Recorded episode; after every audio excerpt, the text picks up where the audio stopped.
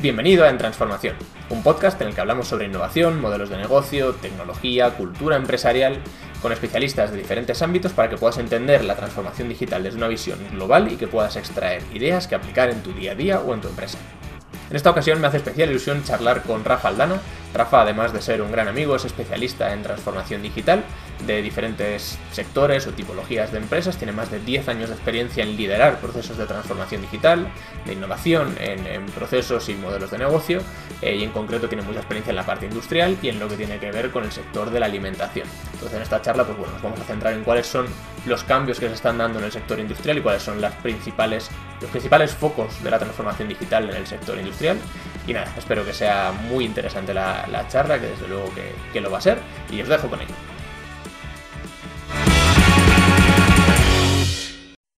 Rafa, bienvenido a Transformación. Muchas gracias, Jorge. Encantado de tenerte. Bueno, Rafa, en primer lugar, eh, pregunta obligatoria en este, en este espacio en el que estamos. Eh, ¿Qué es la transformación digital? ¿Qué entiendes tú por transformación digital? Y pregunta para empezar fuerte, además. Eh, siempre, siempre apretando. estamos, bueno, estamos acostumbrados a escuchar el término basado en la tecnología, los procesos, las personas y este cambio que estamos viviendo como sociedad, pues impulsado por estos, estos desarrollos tecnológicos que están viniendo en tan poco tiempo. Em, hoy en día casi que hablaría más de transformación que de digital. Eh, la tecnología es facilitadora y a la vez impulsora, pero donde realmente está el cambio es en las organizaciones y en nosotros mismos.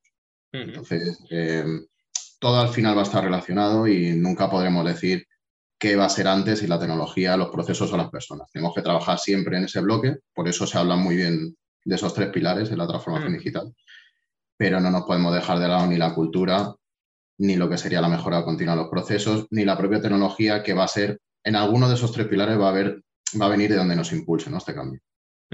Correcto, totalmente. Al final, eh, los tres pilares son relevantes, la tecnología a día de hoy y, un poco, creo, que lo comentaba ya en alguna charla, pero el, este podcast se llamaba Ser Digital, en el primer episodio, el segundo o tercer episodio cambió de nombre de golpe, porque es que el tema del digital ya está, ya está, ya está revenido, ¿no? Al final vivimos en la era digital, está el proceso de transformación que, que viven las empresas a día de hoy tiene que contar con lo digital, es imposible pensar en una empresa que prospere sin la tecnología. Entonces yo creo que ya poco a poco tiene que llegar a ser un término, en la parte digital, algo que simplemente demos por hecho, que es una parte de la transformación que vivimos las empresas, pero apoyadas justo en eso que comentas de, los procesos y de las personas, sobre todo, que son el gran, mm. el gran impulsor y potencialmente también el gran freno según la, según la compañía. ¿no? Así que, bueno, un poco desde la transformación digital aplica a cada empresa de alguna manera distinta, claramente. Em, pero bueno, tú, eh, el, sector industrial en concreto tiene ciertas características, ¿no? Entonces, vamos a hablar ahora un poco ya del mundo, vamos a aterrizar en esa, en esa pata de la tecnología. ¿Cuáles dirías que son, Rafa, las tecnologías em, más, con más potencial o que más están ayudando a transformar el mundo industrial? Pues yo casi que te diría que todas van a tocar de alguna manera u otra. Em, pero bueno, hoy en día todas las relacionadas con la automatización industrial, como puede ser la automatización a través de maquinaria, el IoT, Machine Learning o incluso la realidad mixta, que en algunos casos, en algunas industrias está mucho más avanzado que en otras, pero eso eh, sin duda para ganar en eficiencia y mejora de los procesos es imprescindible. Por otro lado, la parte de administración también hablamos de automatización. ya puede ser RPAs o BPM, que sin duda nos van a ayudar a ganar en esa eficiencia también operativa y luego a mí uno, uno, de los objetivos que vemos en este gran pool ¿no? que, que, acaba siendo la transformación digital en la industria, pues es la inteligencia artificial, pero aplicada más a lo que es inteligencia operacional. A llegar a conocer todo nuestro proceso, a llegar a conocer o plantearnos cuál puede ser una previsión, una planificación, pero real, que hoy en día eh, es muy complicado y en algunas empresas se, se, intenta y se llega a hacer bastante bien, pero yo creo que es uno de los objetivos, esa inteligencia operacional, que por supuesto es donde nos va a dar valor, visibilidad y el análisis de datos que pueda haber posterior. Y por último, yo creo que todas esas tecnologías o desarrollos que están relacionados con la ciberseguridad, que cada día es más importante en las empresas. Y por último, pues bueno, em, en el sector concretamente en el que estamos, pues al ser una industria dirigida a la alimentación, la parte de trazabilidad y el blockchain es imprescindible, no solo por la trazabilidad de producto y esa garantía que podemos ofrecer al cliente, sino por tener toda la información y el control operativo en esas auditorías, trazabilidad vertical, todo lo que se está haciendo y tenerlo certificado de alguna manera, no solo para el cliente, sino también para nosotros. Correcto, en caso de que haya, o sea, esa parte, ah, muchas cosas en las que profundizar ahora, pero eh, esa parte de la trazabilidad por, por donde hemos terminado, eh, de cara al cliente, cada vez lo vemos más, no es algo que los, los, clientes demandamos a las empresas, oye, necesito, quiero saber más información y, y hay que evaluar evidentemente los, los, costes versus beneficios de todo esto, pero, pero los clientes lo estamos demandando y en muchos casos estamos dispuestos a pagar algo más por ellos, ¿no? No me puedes cobrar 10 euros más por un filete porque no te lo voy a pagar, pero, pero según lo que sea, sí. Em, pero además de esa parte del cliente, lo que dices, para una empresa como, como, la vuestra, una empresa del sector de alimentación, internamente tener una trazabilidad más controlada ya es un gran valor. Estamos ahí dando un montón de pasos además em, en, en, temas sanitarios, yo creo también, ¿no? que al final cada vez más yo creo que se va a llegar a demandar la trazabilidad demostrada mediante tecnologías, ¿no? porque a día de hoy la trazabilidad es, me ha apuntado que el lote era este y ya está. El blockchain al final lo que pretende venir es a demostrar o a verificar, ¿no? Es el, notario digital, el blockchain, verificar que algo ha sido como, como ha sido. O sea que yo creo que ahí tenemos, tenemos mucho camino por delante y un, proceso además muy interesante en el momento en que esas, esas tecnologías blockchain salgan de la propia empresa, ¿no? Y ya sea de toda la cadena de valor de, un producto, desde, pues, en vuestro caso, desde, desde el origen hasta la mesa, por así decirlo, en el sector de la alimentación. Y, Jorge, llegando, llegando a un punto más, que era lo que, lo que te comentaba, ese control de todas las operaciones y llegando incluso a conocer la huella de carbono que puede tener un producto en todo su recorrido. Es la manera no solo de certificarlo, sino de, pues oye, eh, este enlace, como tú decías, con los proveedores, incluso la distribución, pues que podamos tener toda esa información y llegar a desarrollarlo y llegar a explotarlo y llegar a mejorarlo, lógicamente, porque es el objetivo de todo, ¿no? También tener esa responsabilidad con, con nuestro ecosistema y mejorarlo. Correcto. Em, vale, has comentado, pues uno de los puntos era el, tema de la automatización. ¿no? La automatización yo creo que es, eh, siempre lo digo y me da mucha rabia, es, lo que piensa todo el mundo cuando habla de transformación digital. Lo primero que viene a la cabeza, uy, sí, vamos a poner aquí una máquina o un robot para ahorrarnos el coste de esta persona y ver si nos quitamos a tres empleados de la línea de producción. Vale, eso está muy bien, yo creo que la automatización es una parte que todos entendemos. Oye, pues eh, sea un, proceso físico, porque pongo un robot que está todo el rato atornillando cosas o haciendo lo que sea, o un proceso digital en el cual pues, hay una máquina que cada vez que se da un pedido de alta, da de alta a un cliente nuevo, o al revés. Eh, son, son, cosas que tenemos más claras, pero has hablado de otras cosas que a lo mejor eh, son más difíciles de visualizar y yo sé que hay gente que nos escucha que sabe más o menos de, tecnología. ¿no? Entonces sí me gustaría una pequeña descripción de, ciertos puntos que hemos tratado. Em, has hablado de, del IoT, ¿no? Cuéntanos un poco esto del IoT, en qué consiste, qué es y qué beneficios nos trae para las empresas. Bueno, pues tenemos mucha sensorización en la industria, pero queremos que esa sensorización, como, como en todo, ¿no? Cuando estos dispositivos empiezan a hacer algo que haríamos nosotros o lo hacen por nosotros, ¿vale? A través de la conexión a Internet o a través de, cierta información porque está regulada dentro de nuestro sistema. Entonces, vamos a hacer que estos dispositivos nos ayuden a hacer mejores cortes, a hacer mejores productos o a tomar decisiones sobre la línea de producción pues que vayan, vayan afectando lo mínimo o siempre en positivo, pero esto es mediante IoT. Y también lo podemos hacer mejorando el corte del producto, por ejemplo, mejorando la eficiencia energética. Por ejemplo, em, a través de placas solares, sabiendo cuándo tenemos que estar tirando de una energía o de otra, o cómo regulamos eso, esa eficiencia. Correcto. O sea, al final el, IoT se, traslada a, o sea, IoT es Internet of Things, ¿no? En castellano, el Internet de las cosas, y al final son esos sensores que nosotros podemos poner en sitios físicos para intentar, digamos, digitalizar algo que a día de hoy no es digital. No puedes decirlo, captar datos de lo que dices, ¿no? Consumos energéticos, movimientos, rotaciones, temperaturas, acidez de un líquido, cualquier tipo de, de cosa que podamos llegar a medir y con eso ya generar esa, esa segunda capa que te quería preguntar ahora que lo has comentado y me parece la más eh, interesante de todas, para mí, por lo menos a día de hoy, lo que estoy un poco más eh, curioseando, que es la de la inteligencia operacional, ¿no? ¿A qué nos referimos con esta parte de la, de la inteligencia operacional? ¿Cómo aplica? Pues yendo un poco a, aplicándolo en todo el proceso. Eh, teniendo una visión un poco más de altitud de toda la operación, vamos, a suponer que ahora mismo tenemos eh, diferentes herramientas, diferentes equipos que están comunicados entre sí. Pues un planificador de la producción, la parte logística, la parte del RP de producción, el RP propio de administración. Todo esto, en cuanto hay una incidencia, normalmente los equipos empiezan a movilizarse.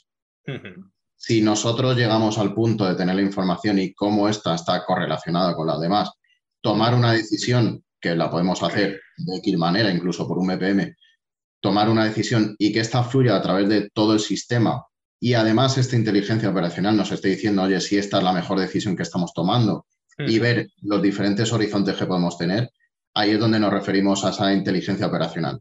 Tener esa visión de altitud de todo el proceso y que encima nos ayuda a tomar decisiones mucho más ágiles y mejores. correcto. O sea, al final las operaciones de una empresa, sobre todo en las industriales, ¿no? Son, tienen mucho grado de complejidad por, y, según el sector, en el vuestro en concreto bastante más, por todo el, mare magnum que tenemos que gestionar de previsión de la demanda, pedidos, mm, compras de materia prima, materiales auxiliares, recursos que tenemos en planta a nivel eh, maquinaria y a nivel personas para producirlo. Entonces, un poco cosas que, he visto yo también en mi día a día, ¿no? Como un fallo solo en el primer punto de la cadena, que es la previsión de la demanda para el año que viene, dinamita todo lo demás. Si no tengo una previsión de la demanda, no tengo una buena planificación, no planifico bien las, las producciones, no planifico bien las compras, no planifico bien las compras en el estado que estamos a día de hoy del mundo, me quedo sin stock, me suben los precios, se me disparan los costes, no tengo márgenes. O sea que al final todo el proceso productivo de la empresa normalmente lo tenemos como un silo, cada área con su cosita, pero en realidad está todo súper conectado. ¿Vale? Y el tema de los hilos yo creo que es, es doloroso. Entonces, intentar conectarlo todo, conectarlo todo ya es un logro que te cagas, yo creo. O sea, ya es, para darse con un canto de los dientes. Si además de conectarlo todo, somos capaces de ponerle esa capa de inteligencia que comentabas tú de, oye, vale, es que no solo soy capaz de analizar lo que ha pasado para corregirlo en el futuro, sino aplicarle esa capa de inteligencia de machine learning, de inteligencia artificial, etcétera, para que la propia tecnología sea capaz de ofrecerme cuáles son los escenarios futuros a los que me debería ir amoldando, ¿no? O sea, es decir, eh, pues oye, mira, eh, yo qué sé, porque parece ser que este verano va a ser más lluvioso de lo normal, la gente va a estar más en casa y van a consumirse más cerveza de supermercado. Mm, previsión de la demanda más alta para los meses de verano, vamos a empezar a acumular cebada porque yo qué sé que, ¿no? Ese tipo de, prescripciones yo creo que son, que tienen mucho que ver con esa parte de la inteligencia operacional. O fíjate, fíjate incluso eh, una cosa tan trivial, ¿no? Eh, entre comillas, como puede afectar que sea el accidente en una carretera. Y si tú tienes 10 camiones que vienen por esa carretera y que te van a suministrar animal vivo o X producto, ¿cómo te puede afectar eso y cómo tienes que reprogramar ¿no? todo eso? Pues el poder anticiparte, conocer tu proceso y tomar las mejores decisiones, ese es el objetivo de esta inteligencia operacional. y hablo de objetivo, hay que llegar a eso es difícil, jodidísimo. O sea, llegar hasta ahí es súper complicado, pero es el objetivo, que al final, si en ese caso que dices tú del accidente en la carretera mientras te están trayendo una mercancía, si no lo tienes todo conectado y no tienes los sistemas para detectarlo y avisar y disparar los procesos en el resto de áreas, pues a lo mejor tienes a la gente en planta una hora parada esperando a que llegue la mercancía y, y sin producir nada, y eso es palmar pasta al final. O sea, que, va un poco de, todo esto. Hemos comentado también el tema de la, de la realidad mixta, que yo creo que es súper interesante y que los entornos industriales lo vamos a ver cada vez más, ¿no? Se habla últimamente, además veo muchas publicaciones y contenidos de gemelo digital industrial, la fábrica digital, etcétera. Cuéntanos un poquito cómo, cómo crees que puede aplicar todo esto al mundo industrial de manera más concreta. Pues sobre todo en un mundo industrial donde cada vez está más automatizado, donde se le está viendo mucho potencial es en la parte de mantenimiento, por ejemplo. Em, poder trabajar con ese gemelo digital o incluso dirigir equipos de trabajo en plantas que puedes tener mm, geolocalizadas en, todo el mundo, efectivamente, y puedes estar dirigiendo esos equipos de trabajo sin desplazarte hasta allí, que esas personas puedan estar viendo cómo tienen que hacer la operación de mantenimiento porque lo están viendo con esta realidad mixta, mm. mientras lo hacen físicamente. Eso, por ejemplo, es uno de los grandes valores que tiene para la industria. Luego, mm. por supuesto, a nivel productivo, en la parte de formación, es muy interesante también saber cómo tienes que hacer una operación y estar viéndolo mientras tú físicamente lo estás haciendo, pues también aporta bastante valor. Y así, que donde la imaginación no, no lleve, ¿no? Nos lleve, ¿no? Sí, sí. O sea, esa parte yo creo que que los fabricantes de, maquinaria se están frotando las manos a día de hoy porque dicen, joder, la pasta que nos podemos ahorrar dejando de mandar nuestros técnicos por todo el mundo a reparar las máquinas, le pongo al cliente unas gafitas y yo desde la central tengo a cinco técnicos que van cogiendo llamadas y diciéndole, no, pues no aprieta esta tuerca, no sé qué. O esa parte es súper, súper bestia. Y, y, en la parte de formación que comentas también, ¿no? incluso no teniendo, en esa, volviendo al mantenimiento, no teniendo a, alguien remoto en ese momento, sino, oye, que la propia gafa identifique, tú le digas dónde está el problema y la propia gafa te saque un manual y te digas paso por paso, tienes que hacer esto, hacer esto, hacer aquello. Todo eso es súper interesante. Y, y, el tema de la formación me parece chulísimo. Además, el otro día tuve la ocasión de probar una herramienta de formación en temas de PRL, con, con, realidad aumentada y cómo cambia, macho. Porque yo el, día que yo, que yo, la última formación de PRL que tuve, fui solo. O sea, estaba yo solo con el profesor y estaba dos horas mirándole la cara al profesor mientras me soltaba un rollo de dos horas. Y dije, joder, vaya tostonazo. Y mientras que el otro día me cogieron, me pusieron en las gafas, me dijeron, esto es un incendio, esto es, pasa de por la oficina, dime qué está mal, cómo está mal sentado este, ¿por qué? Súper, eh, o sea, cambia un montón la capacidad que tenemos de absorber el conocimiento cuando lo hacemos de forma experiencial versus leerlo en un PDF y que un tío te lo esté contando en un PowerPoint. Sin duda. Me parece. Sin duda. Y además es que eh, una de las cosas más importantes que hay es ese cambio cultural y la experiencia de, los trabajadores y de nosotros mismos incluso es lo que nos hace adoptar esa tecnología. Totalmente. Y luego has hablado de otro, punto que por supuesto es critiquísimo, que para mí, yo lo llamo, mal llamado porque alguien me regañará por esto, pero uno de los males de la transformación digital, ¿no? que es la ciberseguridad.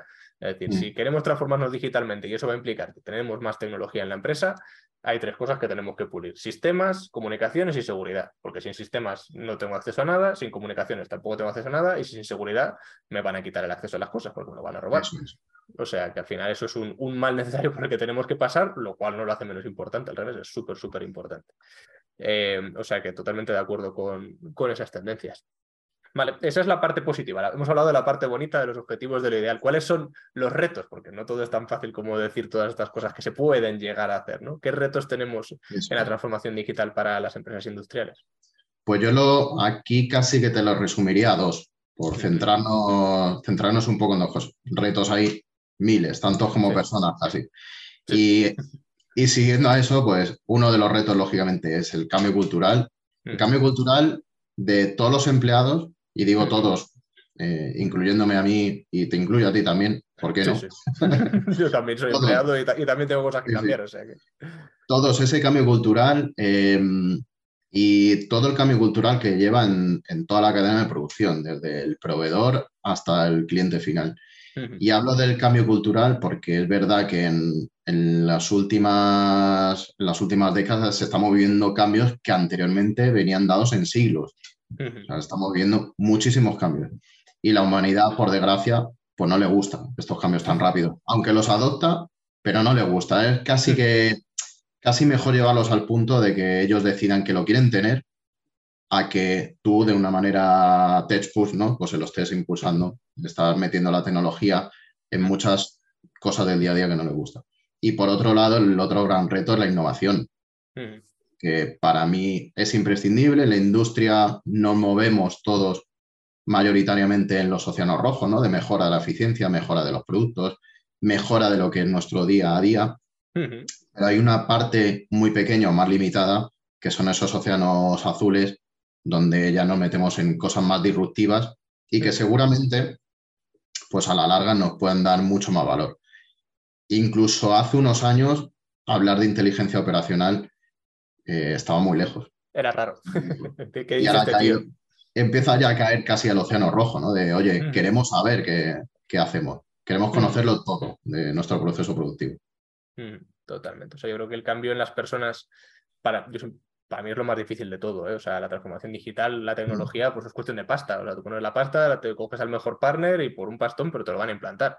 Eh, luego licencia recurrente, lo que tú quieras. Pero conseguir que las personas realmente entiendan la importancia de este cambio lo adopten, por supuesto, y no solo esto, sino que en algún momento pasen de ser sujetos del cambio a ser motores del cambio, que ellos sean los que promueven y, generan esas nuevas iniciativas de cambio, yo creo que ese es el, gran reto de la transformación digital y es lo que se nos está olvidando en la gran mayoría de los casos, ¿eh? el, empujar a las personas a, oye, no, no es esto de, es que ahora la empresa decidió trabajar con esta tecnología, no, oye, esta es la tecnología que hay en el mundo, cómo creéis, cómo creéis cada uno de vosotros que esto puede aplicar a vuestro día a día y en base a eso construyamos. Pero yo creo que uno de los fallos que se cometen en muchas empresas al final es la, la imposición, ¿no? El llegar desde arriba y decir, a partir de mañana vamos así. Y eso al final genera rechazo. no, me acuerdo que me dijo esta frase alguna vez, pero me mm. gustó, que nadie persigue el sueño de otro, ¿no? Pues eh, en ese caso pasa exactamente lo mismo, que vienes tú a tocarme a mí lo que llevo haciendo yo 20 años exactamente igual, sí, hombre. Y luego, y luego añadido a eso que te he oído esta frase a ti, la he oído también en otros foros, la cultura se come la estrategia, que te sonará. Sí, sí, esa, sí, sí, esa, esa, esa, es, vamos. Yo creo que la y luego, todos los PowerPoints. y luego hay otra, hay otra cosa que yo creo que hoy en día nos equivocamos al hablar de liderazgo digital que el liderazgo digital ya no consiste en que la, gente sepa moverse con un ordenador, sepa fluir dentro de los navegadores y sepa manejarse con las herramientas. Yo creo que el liderazgo digital es precisamente lo que decías tú. Va mucho más allá, va a que la gente proponga, que tengas iniciativa, que busque mm, dentro de este gran puzzle, ¿no? que es la transformación digital, que busque cómo colocar esta pieza y que esta pieza funcione mejor. Y eso es lo difícil y eso es lo que tenemos que, que fomentar en las empresas, ese liderazgo digital. Totalmente. O sea, para mí eso se, se resume en, normalmente en dos cosas. Una, conseguir que la gente sea, para mí es la, capacidad más importante que tenemos que tener las personas en este siglo, que es la curiosidad, decir, conseguir que la gente sea curiosa eh, y luego conseguir que la gente no tenga miedo a equivocarse. Y eso, eso sí que es un tema de, muy de liderazgo, de decir, oye, vale, mm, prueba cosas, curiosea, bichea, aquí lo que sea. Si te equivocas, no pasa nada. Si cuando alguien se equivoca le echamos la bronca, pues la hemos liado. Pero, sí, totalmente. Y luego la otra parte de la innovación que comentaba me parece también crítica, eh, y ahí no me voy ni a, meter, pero tenemos una, una, charla pasada que tuve con, con Marcel Planellas que me pareció me pareció súper interesante sobre su libro del libro rojo de, de, la innovación que me gustó, mm. me gustó mucho.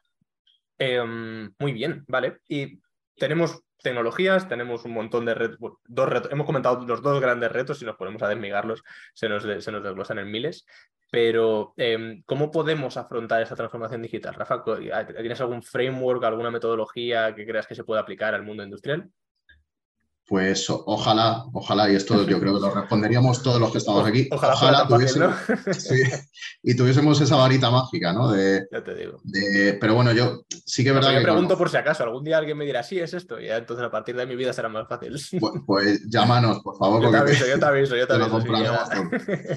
Yo creo que por la experiencia, ¿no? Y también por lo que he podido comentar con otros colegas, ¿no? En los foros y todo eso yo creo que los grandes retos primero pasa porque desde la más alta dirección, esto al final es un proyecto estratégico hmm. y tiene que venir desde, desde la más alta dirección impulsado y con la convicción de que esto se tiene que hacer bien definido y bien trabajado. Y desde ahí bajar hasta abajo y volver a subir. O sea, no nos podemos dejar a ninguno de los empleados y hay que trabajar con ellos sí o sí. No perder de vista nunca el tema cultural. Nunca ya nos podremos meter en metodología de proyectos, en qué perfiles tenemos que tener, si hay que buscar los early adopters, bueno, podríamos hablar mil cosas. Pero sobre todo estamos hablando de que las organizaciones son personas. Mm, no conozco todavía ninguna empresa, aunque ya parece que quiere haber alguna, pero no conozco ninguna que funcione automáticamente sin personas. En todas alguna hay una persona, por lo menos un inversor. Y eso ya, eso ya cuenta. Y un autónomo muchas veces también. Eso es. y las personas son imprescindibles. Luego veremos los procesos y la tecnología, pero siempre el componente cultural va a estar ahí. Procesos y tecnología, bueno, pues ya veremos. Esto es que fue antes, ¿no? El huevo o la gallina. Pues veremos, ¿no? A ver qué, hay que hacer en cada uno de los proyectos o en cada uno de los momentos. Pero sin duda, mi consejo, no dejéis de lado a las personas, porque no funciona así. No, no, no, literalmente. O sea, es como, no sé con quién lo hablaba el otro día, que me, salió dentro del símil y me, gustó y lo voy a empezar a utilizar más, que es, o sea, si haces transformación digital sin tener en cuenta a las personas, es como intentar arrancar el coche con el freno de mano puesto. O sea, se van a mover, se va a mover, se va a mover, pero va a ser todo el rato como, joder, ¿por qué no se está moviendo esto, no? Si estoy poniendo lo que... Pues, eh, yo, sería, sería más ambicioso, yo casi te diría que es un tren, ¿eh? Es un, tren con el freno de mano puesto, ¿no? si consigues moverlo, mm, ya te va a costar mantenerlo. Pero si lo consigues moverlo, enhorabuena, sí, sí, totalmente, totalmente de acuerdo. Pues sí, y, importantísimo también ese punto que comentabas del compromiso de la dirección, porque al final va de liderazgo, o sea, necesitamos personas, necesitamos liderazgo, necesitamos inversión económica. Y, al final la gente suele mirar hacia arriba, ¿no? Y si, si tú desde tu puesto estás diciendo, sí, sí, la transformación digital es esto, vamos a hacer todo aquello, y desde arriba dicen, sí, sí, lo que este diga, al final mm, nadie va a estar haciendo, o sea, nadie se va a involucrar tanto porque no se está liderando con el ejemplo de alguna manera, ¿no? Necesitamos, eh, hay una expresión en inglés para esto que es como skin in the game, ¿no? Que la gente tiene que poner su pellejo un poco en, el juego, no solo decir, sí, sí, adelante con eso. No, eso no, es, no sería compromiso. Y que al fin y al cabo es la estrategia de la compañía. O sea, es el símil de la casa, ¿no? Eh, ¿Qué casa quieres construir? Y ya iremos poniendo los pilares y los ladrillos, los cimientos, todo lo que haga falta, pero al fin y al cabo es tu casa. Y es la estrategia que, tenemos que seguir todos. Totalmente. Muy bien, Rafa. Oye, pues fenomenal, muchísimas gracias. Para terminar, eh, siempre pedimos si tenéis alguna recomendación de algún libro, algún podcast, algún blog que, seguir, escuchar, además de, por supuesto, seguirte en LinkedIn, Rafa, que tus contenidos de transformación digital son eh, súper interesantes. ¿Algo que puedas recomendar a la gente para seguir indagando en todo este mundillo? Pues te he preparado dos libros, ah, luego dos referentes que tengo y que sigo mucho y por supuesto un generador de contenido que, Jorge Reverte, sin duda hay que seguir. de las dos personas, yo sigo a dos personas en LinkedIn que la verdad que para mí eh, tienen contenido muy interesante, sobre todo por los artículos y, lo que componen y dicen de ellos. Uno que es Enrique Dans y el otro Xavier Ferraz, eh, los dos grandes profesores y grandes expertos en, en cada uno en su parte y, para mí muy interesante, sobre todo lo que decía, por el contenido que generan y cómo lo generan. Y luego, en cuanto a libros, eh, he rescatado un ensayo de la Fundación Cotec que se llama La tecnología y la innovación como soporte de desarrollo de José Ángel Sánchez Asiaín, que este, este sin duda tiene ya unos años, pero bueno, eh, conviene leerlo porque creo que pasarán los años y seguirá diciendo grandes verdades del desarrollo que, necesitamos en el país. Y otro libro que me gustó mucho, muy reciente y que, creo que es muy interesante, sobre todo en este cambio cultural ¿no? del que hablamos, que es El Juego Infinito de Simon Sinek. No sé si lo... Es muy interesante, pues hablamos de, de, bueno, cómo afrontar el mercado que es infinito, ¿no? Y este juego infinito del mercado con estrategias finitas y nos estaremos equivocando. Entonces vamos a hablar de esta estrategia, vamos a ver cómo cambian las personas y vamos a hacer proyectos interesantes sobre esto. Es muy interesante este libro, también para personalmente, pues oye, a la gente le puede interesar. Qué bueno, Rafa. Pues queda todo anotadísimo y ya tengo mucho que curiosear, así que te lo agradezco mucho y muchísimas gracias por, por tu tiempo y muchos éxitos. Nada, gracias a ti, es un placer y y hasta aquí la charla de hoy. Espero que te haya gustado, que hayas aprendido y sobre todo que saques cosas que puedas aplicar en tu empresa. Si ha sido así, pues recuerda que puedes suscribirte al podcast en tu plataforma de podcast favorita y también en YouTube. Puedes seguirme también en LinkedIn donde publico contenidos sobre transformación digital y te puedes suscribir a la newsletter en LinkedIn de En Transformación, en la que cada semana te envío los contenidos más relevantes sobre transformación digital. Nos vemos la próxima semana.